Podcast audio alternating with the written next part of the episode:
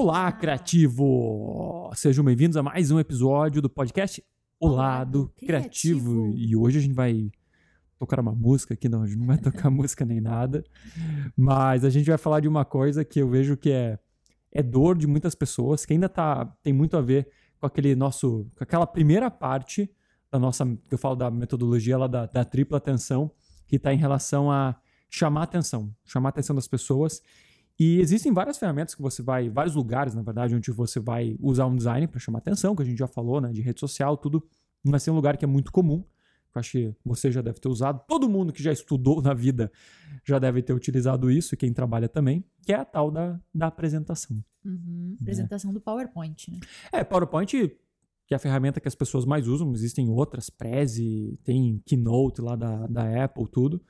Mas o PowerPoint é a, é a mais comum, mas a apresentação em si. E eu quero que vocês entendam assim que a apresentação ela é só um- uma ferramenta para ajudar você a transmitir tua ideia de forma visual. Uhum. É isso. Uhum. Traduzir as ideias que estão na cabeça, né? Exatamente. Então, se tem muita gente aí que não, não gosta de PowerPoint, quer usar outra ferramenta, e comece pensando que às vezes o problema não está com o PowerPoint. É, isso é verdade. Vem muita gente perguntar pra, no e-mail, né, pra gente, poxa, é, e, e, o- e o Prezi, André? Por que, que você não usa o Prezi? Ah, eu não Uhum. consigo fazer apresentações legais no PowerPoint igual eu faço no Prezi.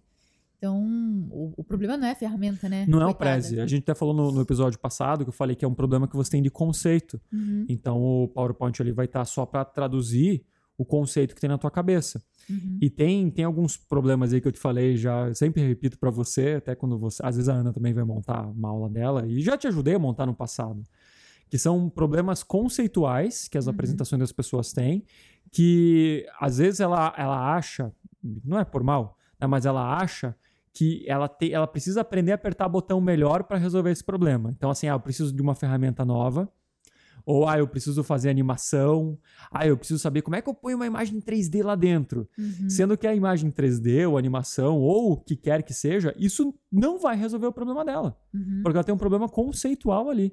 Que são erros que estão acontecendo, que ela está cometendo, é, e que não, não é a ferramenta que vai corrigir. Entendi. É a cabeça dela. E você que trabalhou dentro de empresa, já antes de, de vir para a Fantástica Fábrica, fundasse, teve o teu background aí corporativo, o que que você via que as pessoas mais pecam nas apresentações dentro de empresa? Ó, tem, tem algumas coisas, mas eu vou te falar de uma que eu gosto, eu gosto de chamar que é síndrome de slide único. É que isso acontece muito das pessoas que, que demandam apresentações para as outras. Então, assim, quem trabalha em empresa aí vai, vai ver isso Vai, vai, vai conseguir se enxergar? agora. Porque sempre vai chegar um chefe ali, chega um gerente, vai chegar um diretor, e dificilmente esse cara realmente pega na apresentação. Ele, ele normalmente tem uma, assim, atividades mais de gestão, então ele vai delegar para alguém fazer. E como ele não entende como, como funciona uma boa apresentação, às vezes você pode estar sofrendo com isso, você não vai Uhum. saber como é, explicar para ele, oh, mas por que, que isso não serve? Ou às vezes você faz automaticamente sem nem pensar. Então chega ali, o cara vai falar assim: olha, eu tenho 10 minutos para uma reunião, uma reunião lá, vamos lá, com todos os vice-presidentes. Importante, mas cada um tem pouco tempo. E porque eu tenho pouco tempo, eu preciso que você pegue todas essas- essas informações, e às vezes você tem um monte de informação ali, e coloque em um slide só, ou coloque em dois slides, põe a capa e mais um slide. Daí você vai falar assim, tá, mas vai ficar meio amontoado? Não vai ficar. Não, é porque eu tenho pouco tempo. Uhum. É, E assim, isso nunca fez sentido pra mim. É porque qual, qual que é a relação? Vamos lá, pergunto pra você. Qual que você acha que é a relação de número de slide com número de. de- com, com tempo de, de apresentação? Nenhuma, né? Porque é só você. O tempo ali de você trocar um slide de um outro é você apertar o botão pra ir pra frente. Exatamente. Não demanda tempo. Sim. Né? Tá, tá, tá na construção do conteúdo. Porque eu me planejei sobre o que eu vou ter que falar. Lembra que eu falei que o PowerPoint ele só é uma ferramenta que vai te auxiliar a transmitir de forma visual. Então você já tem planejado todo o teu discurso. Se você vai ter um slide, um, com 10 pontos, né? Que tem aqueles pontinhos, os bullets que a gente. com 10 pontos, ou 10 slides com um ponto em cada um, é que nem você falou. O tempo a mais que você vai ter ali vai ser do clique que você vai dar no passador do slide, que dá meio segundo Uhum. não vai aumentar o tempo. É, e tem um grande problema de você acumular tudo num slide só. Mas tem gente, tem gente que fala assim: ai, mas às vezes eu vou. Eu, eu, posso dar uma palestra inteira num slide só. Olha, se tua palestra inteira for relacionada a só uma frase, às vezes está aparecendo ali, beleza. Uhum. Mas é que muitas vezes você tem diferentes conceitos que você vai querer apresentar. Em empresa acontece isso. Né? Tem, ah, estou falando sobre, sei lá, 10 pontos de melhoria dentro da área de TI. São 10 pontos de melhoria, cada um desses pontos de melhoria vai ser um assunto diferente. Uhum. É, e, e, eu vejo isso muito acontecer. Eu até vi, vi eu estava vendo um curso online essa manhã. E, e, nesse curso online, o curso é muito bom, né? Mas eu vi assim, que, que, que problema isso para mim. Eu, como sei que isso é um problema, estava me incomodando. E talvez incomode você e você nem percebe. Ele, a, tinha a pessoa falando sobre o conteúdo e ela projetava a câmera dela no cantinho e tinham três pontos ali, três pontos slides três, três assuntos diferentes. Eu já tava lendo o último e ela tava falando o primeiro. E eu tava assim já, tá, agora eu já li o último, já sei do que ela vai falar, eu já posso seguir. Né? Eu não vou precisar prestar atenção dela. E eu tava tomando café ao mesmo tempo. Eu já virei pro lado, porque eu tava já pegando o queijo na geladeira, tá? Eu parei de prestar atenção nela. Isso no curso online. Então pense quantas vezes isso não acontece quando você tá dando uma live. É, isso é muito comum, né? um curso online teu gravado, até no presencial, uhum. né? Porque você já tem todos os pontos ali no slide só, a pessoa não tá focando no que você tá falando, ela perde o foco. É, e, bem o que você falou assim, ah, que o slide ele serve como um apoio visual. Eu acho que uma das perguntas favoritas aí que vem pra gente quando a gente abre caixa de perguntas no Instagram, e-mail, é que as pessoas perguntam: "Ah, André, mas como que eu faço para pôr pouco texto na apresentação? Como eu desvio disso?" É, o, se você pensar assim, até o, o slide único ele vai te trazer esse problema. Porque você vai ter que colocar tanta informação ali dentro que ele vai ficar carregado de texto. Você vai ter que colocar o texto bem pequenininho e às vezes nem todo mundo vai conseguir enxergar. E entende que às vezes você vai falar assim, não, mas é, é fácil de entender. É fácil de entender para você. Uhum. Que construiu esse slide, que trabalhou nessa apresentação por duas semanas, sabe? Ficou um tempão, já conhece muito bem o processo. E quem tá vendo pela primeira vez? Muitas vezes, se você está numa reunião importante, fazendo uma palestra, um monte de gente numa, num, num, num auditório, você acha que alguém vai te interromper? Não vai. Uhum. Né? Você acha que está fazendo um bom trabalho, as pessoas acham que estão entendendo e sai todo mundo dali confuso. E até daí isso, isso que você falou de como é que eu coloco pouco texto, o slide único te impede de colocar o apoio visual. Uhum. É, o apoio visual é a maneira, muitas vezes, de você traduzir um conceito com, né, o que, com, com a imagem que está aparecendo ali. Você pode colocar, às vezes, uma frase para dar uma introdução no, ao, ao assunto, mas entende que a apresentação ela é uma ferramenta que vai auxiliar, como eu falei, auxiliar você a passar a tua mensagem. Ou seja, o resto da mensagem tem que estar tá com você. Agora deixa eu te fazer uma pergunta pessoal aí, saindo um pouco aqui do, do script, né? Hum. Você que monta vários cursos e tem alguns em que você fica dois dias dando, não só curso online, né? Mas curso presencial, como que se faz para lembrar todas as informações, então, de cada slide, já que você não coloca muito texto, né? Porque é difícil você decorar exatamente o que vai estar lá dentro. Até na época do colégio a gente falava, ai, professora, mas eu tenho que escrever, porque senão eu não lembro o que eu tenho que falar. Eu, eu como acho. Que você faz? Decorar é, não é decorar, é, né? é diferente. Porque assim, eu, eu até falo, a fala decorada, ela parece meio robotizada. Uhum. Fica estranho. Eu acho que uma boa apresentação, ela tem que ter um tom de conversa. E o tom de conversa vai variar da audiência que você tem ali. Né? Então, estou falando com o advogado, uma coisa é ter um tom de conversa com o advogado, outra coisa é ter tom de conversa com um adolescente. Mas sempre tem que ser um tom de conversa. Agora, você tem que ter pelo menos, eu acho que, um norte sobre o que você vai falar e assim, de cada um desses pontos. Claro, quando mais, quanto mais profundidade você tem sobre o assunto, fica mais fácil. Mas tem que treinar. Você tem que treinar. Não, não, não tem como. Você vai montar o teu material, e eu acho que esse é o maior erro. A pessoa acha que ela, montando o material, ela está treinando, uhum. e não uhum. está. A maior dificuldade que as pessoas têm de lembrar do que você está falando é realmente porque ela não treinou. Uhum. E treinar é assim, é pegar e apresentar uma vez. Né? A gente sabe que a gente às vezes tem. Vai fazer, um, vai fazer nossos um eventos evento. online. No evento eu passo, às vezes, são três vezes pelo menos eu passo com você, não passo? Uhum. Ó, senta aqui, deixa eu te falar o que eu vou falar. Às vezes você pode fazer um modo um pouco mais acelerado, né? Porque tem coisas, às vezes tem partes ali da, do teu discurso que você já repetiu um milhão de vezes. Então, beleza, isso tá, tá na sua cabeça. Mas a ordem é importante.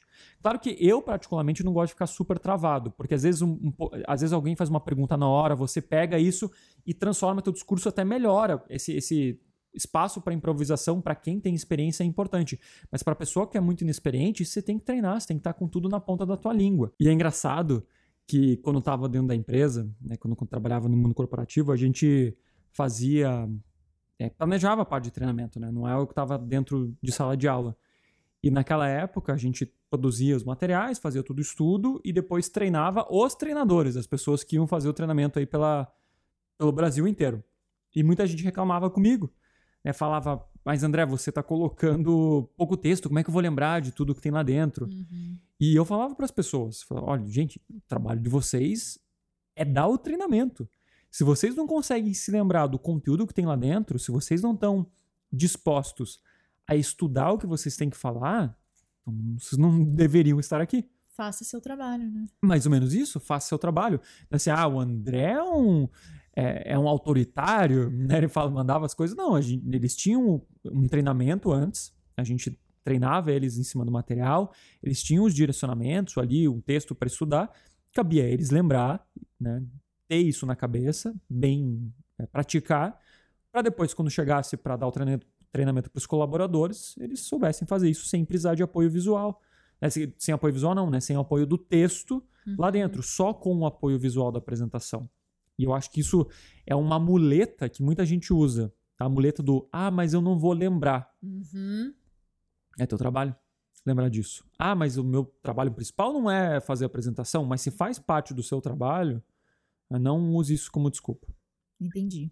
E até teve um, um, vídeo seu que você fez esses tempos sobre o elemento surpresa na apresentação, né? E eu queria que você falasse um pouquinho o que, é esse elemento surpresa? Parecia um palhaço no meio da apresentação, ou é. até aquela do, do Marcos Mion, lembra que ele fez? É, acho que era. Parecia o piores clipes do mundo. Isso, aham. Que o cara entrava. É, eu, elemento, acho que o surpresa é isso, claro, né? Se você tem dinheiro para contratar o Marcos Mion, beleza, se você consegue fazer isso. Eu acho que surpresa a gente liga muito a ideia de ainda de festa de aniversário, uhum. que vai ter, que nem você falou, né? Vai pular um palhaço, ou vou ter que ficar fazendo macaquice ali na frente. E... Tem que dar um brinde. É, sabe? Dar brinde, vai ter uma surpresa lá, vou dar uma. Vou uma dar bolsa. É, condicionar o cara com, esse tipo de coisa não, não, nunca funciona muito bem. Mas a, a surpresa, se você for entender, né? O que, que é surpresa? Surpresa é a quebra de um padrão, né? De forma técnica quando você fala isso. A gente é, isso é o estudo que vem da, da própria gamificação, quando a gente fala sobre engajamento. É, a gente tem uma tendência a começar a procurar por padrão das coisas. O teu cérebro funciona dessa maneira. Então, assim, não sei se você lembra que tinha uma época lá que as pessoas falavam, ah, tem uma, tem uma face em Marte. Né, que era, olha lá, tem um templo, alguma coisa. Que era Eu uma foto. das Torres Gêmeas, lembra quando estourou lá os aviões e tinha fumaça? Aí o pessoal falava, nossa, tem uma cara na fumaça, é, olha. É isso, porque você tá procurando, você tá tão acostumado a ver padrão de rosto, você procura padrão Sim. em coisas que nem existem. Então, o teu cérebro funciona dessa maneira. Só que tem um problema, que quando ele acha padrão de alguma coisa, ele perde o interesse. É, e eu falo isso de gamificação porque a gente pensa, traz esse conceito lá do jogo. O jogo é interessante até o ponto que você achou o padrão dele. Quando você acha o padrão dele, como ele funciona, que ele fica se repetindo várias vezes, ele se, se enche o saco. Eu não quero jogar mais. Por isso que a gente fala lá que o jogo da velha ele não prende tanto tua, tua atenção quanto o xadrez, porque o xadrez ele tem milhares de maneiras diferentes de você jogar ele. É, e, e, eu traduzo isso para outros conceitos do teu dia a dia. Quando você pensa em apresentação, e apresentação, vamos lá, se vai usar para reunião, vai usar para aula, para uma live. Se você está na live do YouTube número 50 e o formato dela é igual a 50 vezes, Claro que o teu engajamento vai cair, claro que as pessoas vão prestar menos atenção, porque está se repetindo várias vezes. Eu dava aula de inglês, professor de inglês, eu tinha que mudar um pouco, às vezes, a sequência da minha aula. Eu lembro até quando tinha aula com você, que você começava ali com filme, aí depois a gente fazia um jogo. Você sempre tinha coisas diferentes, né? para não perder a motivação mesmo. para quebrar o padrão. Uhum. O elemento surpresa, às vezes, você vai numa reunião, toda reunião começa com a mesma agenda, agenda, agenda do dia, não sei uhum. o quê. Chega lá, você tá dois anos na empresa, você tá de saco cheio, você tem o RH dando treinamento. É sempre o mesmo estilinho de treinamento. Não precisa nem dois anos, né? Até menos é. Exatamente, enche o saco. Uhum. Então, você às vezes, a, a surpresa às vezes é mudar a ordem do que você apresenta. Porque daí já liga um alerta, o cérebro da pessoa que já estava ali no modo automático, que eu falo que é tipo quando você vai para casa. Todo dia você pega o mesmo caminho.